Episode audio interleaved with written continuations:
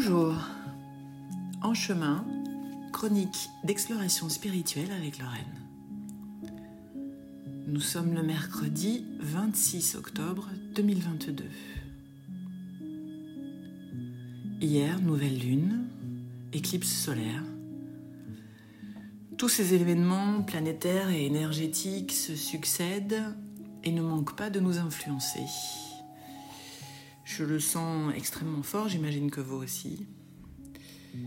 Je me suis vraiment posé la question d'ailleurs, euh, parce que si je n'ai pas fait de podcast depuis euh, ben, plus d'un mois, c'est parce que j'étais très secouée encore émotionnellement. Et là, euh, je voulais vous partager ma compréhension de ces moments secouants. Et comme je vous l'ai déjà dit, tout ça c'est juste pour que on, pratique la paix intérieure. Je parle de pratique parce que c'est pas quelque chose qui s'installe une bonne fois pour toutes, c'est quelque chose qui se travaille. C'est quelque chose dont on doit prendre l'habitude parce qu'en fait, on n'a pas du tout l'habitude de la paix intérieure.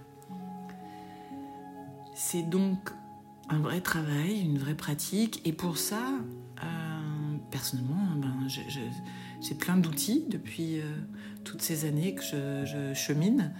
Euh, l'outil le plus efficace, c'est la respiration, expiration profonde. C'est-à-dire, je prends une grande inspire et après, j'expire avec la bouche, comme si je voulais que l'air soit un petit filet constant et je vais jusqu'à vider complètement l'air de, de, mon ventre, de mon diaphragme, de mes poumons, je vais vraiment jusqu'au bout. Parce qu'en fait, ces émotions actuellement viennent se localiser dans mon diaphragme, me causent une pression, un stress important. Ça commence par une petite tension. Euh, j'ai l'impression après que mon diaphragme a comme un élément de caoutchouc qui se durcit, qui vient se rigidifier, qui finit par une boule.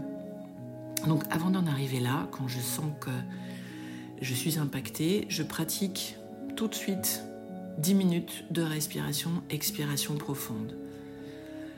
De toute façon, c'est très bénéfique pour le corps de pratiquer cette grande expiration parce que naturellement, on va venir oxygéner tout le corps et détendre tout, y compris les pensées. Après, eh bien, je continue à pratiquer le yoga, la lumière hypnagogique, la méditation quand je le peux aussi, la danse aussi parce que c'est important de, bouger le corps quand on libère comme actuellement des conditionnements, des peurs. C'est très important d'accompagner les prises de conscience par des mouvements du corps pour que ça vienne s'ancrer. Voilà, c'était euh, c'était vraiment mon partage du jour et j'ai j'ai vraiment la sensation d'avoir, avec tous ces outils, comme un espèce de véhicule tout-terrain. Et en même temps, mon mental voudrait que ce véhicule n'ait que l'autoroute à emprunter. Donc, ce qui s'avère comme une espèce de grande contradiction parce que si on a un véhicule tout-terrain, c'est pour être tout-terrain. Et là, l'univers nous dit, vas-y, vas-y, développe, développe ta pratique de paix intérieure avec ton tout-terrain, parce qu'en fait, c'est quelque chose qui va finir par devenir un automatisme. Vous voyez? C'est-à-dire que quand on pratique à chaque instant, à chaque moment vous vous sentirez bousculé, si vous venez respirer, vous allez revenir à ce centre.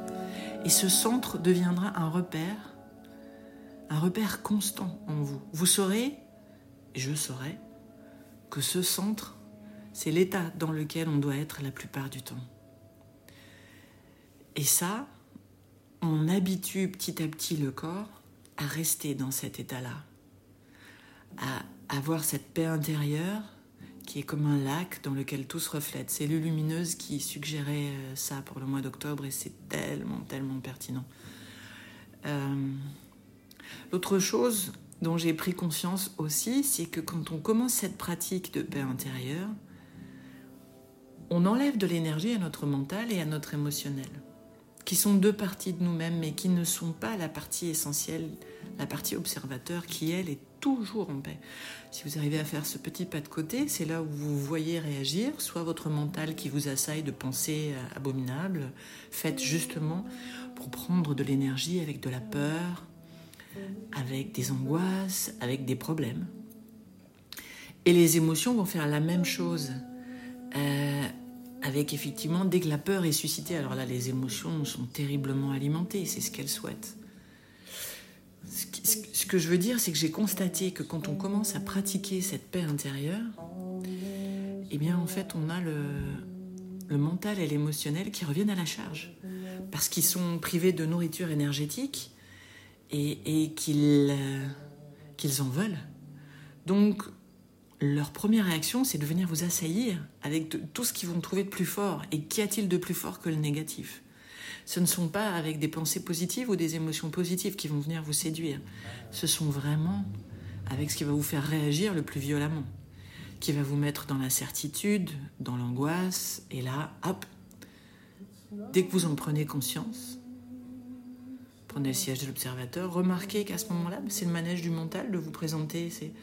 C'est-à-dire, en fait, ce n'est pas un événement extérieur, il ne s'est pas passé quelque chose qui requiert votre attention, c'est vraiment votre mental qui veut de l'énergie. La même chose quand tout d'un coup, euh, à cause de ces pensées, vous vous mettez à avoir ces émotions négatives, hop, process de vol énergétique. Je les traite comme on fait avec un petit enfant impatient, c'est-à-dire avec bienveillance et douceur, je leur dis c'est gentil, mais euh, non, j'ai pas envie de penser à ça, j'ai pas envie de ressentir ça. Merci. Merci, mais non merci.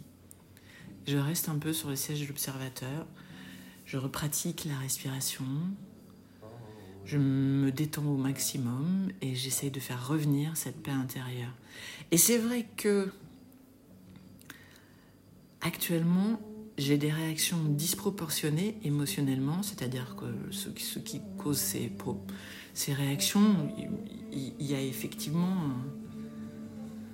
quelque chose dans le contexte qui, supporte ça, mais c'est disproportionné, c'est-à-dire que je devrais être euh, légèrement concernée et je suis terriblement concernée. Donc quand je vois cet écart, cette disproportion, en fait, je l'ai accueilli comme un excellent moment de s'exercer parce que si j'étais sous le coup d'une véritable peur, ça serait peut-être plus compliqué. Mais là, comme je sais que cette, réaction, elle est disproportionnée, que cette peur, elle est pas réelle, c'est beaucoup plus facile de mettre en pratique ces, événements, ces éléments.